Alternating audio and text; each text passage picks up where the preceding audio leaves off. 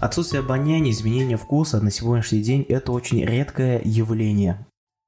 Не ориентируйтесь на это. То есть не ждите, мол, вот у меня появилась температура, но это не ковид, потому что у меня нет отсутствия обоняния. Из 100 человек, может быть, у десятерых как раз это произойдет. И все.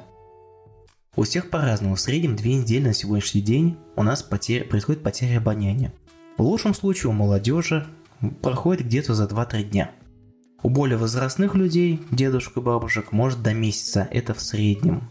Поэтому оценивайте свой возраст, и вы это сможете сами сориентироваться. И бывает исключение, что вот на моей практике есть коды и потеря обоняния 6 месяцев. То есть это реально.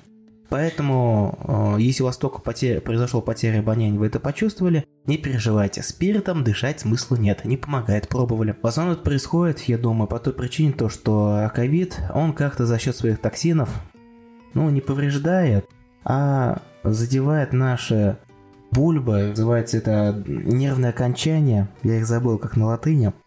Они у нас как раз вот в носовой пазухе там наверху располагаются, ближе, как раз неподалеку от мозга.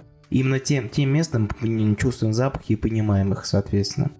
Естественно, я думаю, они как раз поражаются, может быть, там как раз у нас слизистая оттекает, и из-за этого нервные окончания, они просто далеко располагаются от воздуха, которым мы, которым мы дышим.